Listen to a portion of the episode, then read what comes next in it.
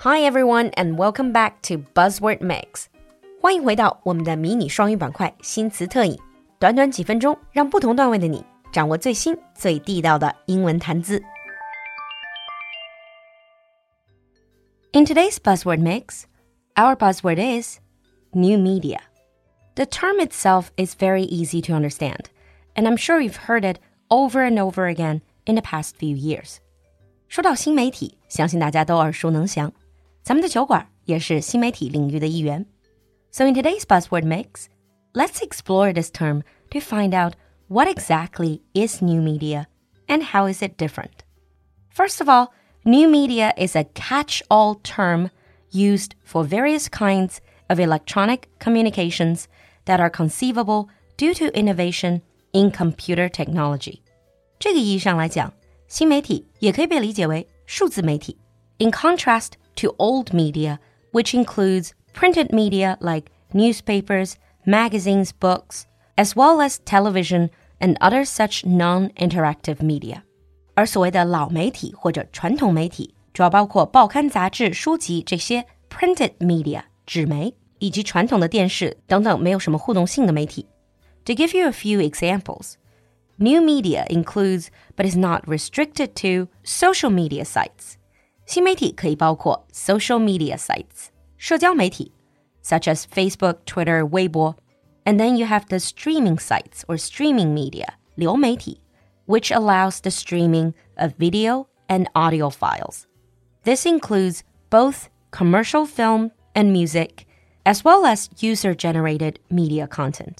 比如优酷、爱奇艺、Bilibili、喜马拉雅这些流媒体上，既有 commercial film and music 正式商务出版的影视音乐，也有 user-generated media content，用户生成内容。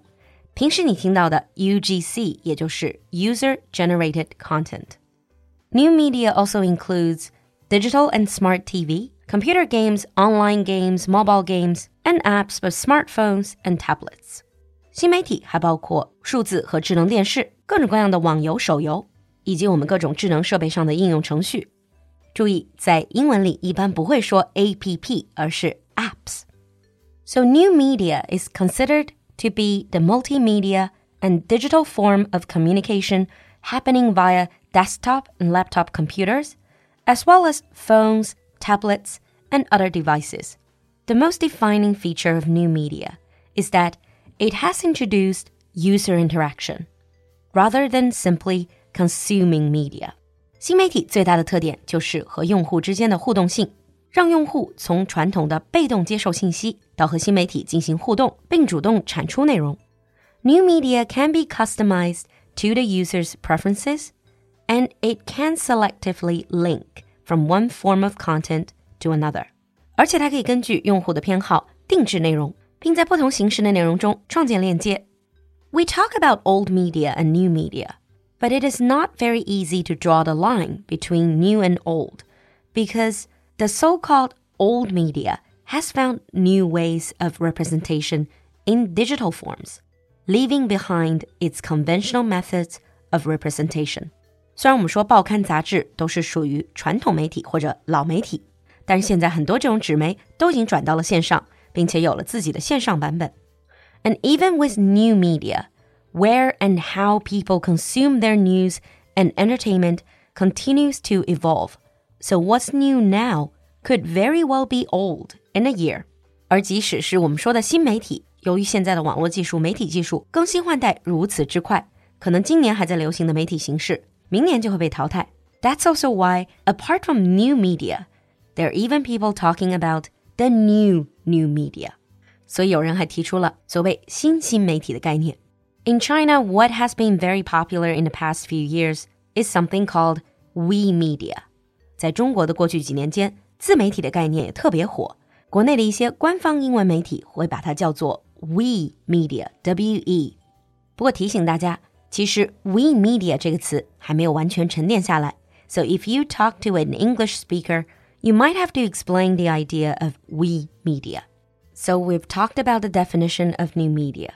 Let's look at a few key features that set new media apart from old media. The first one is convergence.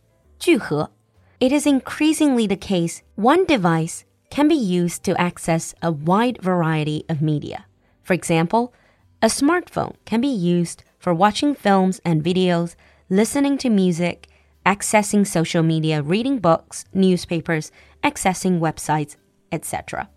一部智能设备就可以让你享受各式各样的媒体内容。Number two, interactivity, 互动性. New media formats often facilitate more interaction than old media. The audience is able to engage. Number three, audience or user power. 观众或者用户的力量. Interactivity gives more power to the audience. And actually, in some new media formats, the audience is probably better described as the line is blurred between media producer and media consumer. 其实现在很多新媒体都不会讲观众、听众，而会讲 user 用户。这主要是因为 media producer 媒体内容生产者和 media consumer 媒体内容消费者之间的界限越来越模糊。For example, apart from consuming media content, users are also able to produce their own content. And the last one is accessibility. 可自由触达性 New media is increasingly free media. Once people have the devices and the internet access, they're able to get instant access to a vast variety of media content, much of which is also free. 只要有网络，用户就可以轻松触达海量的免费媒体内容。So these are the four key features of new media. Now let's move on to sample sentences.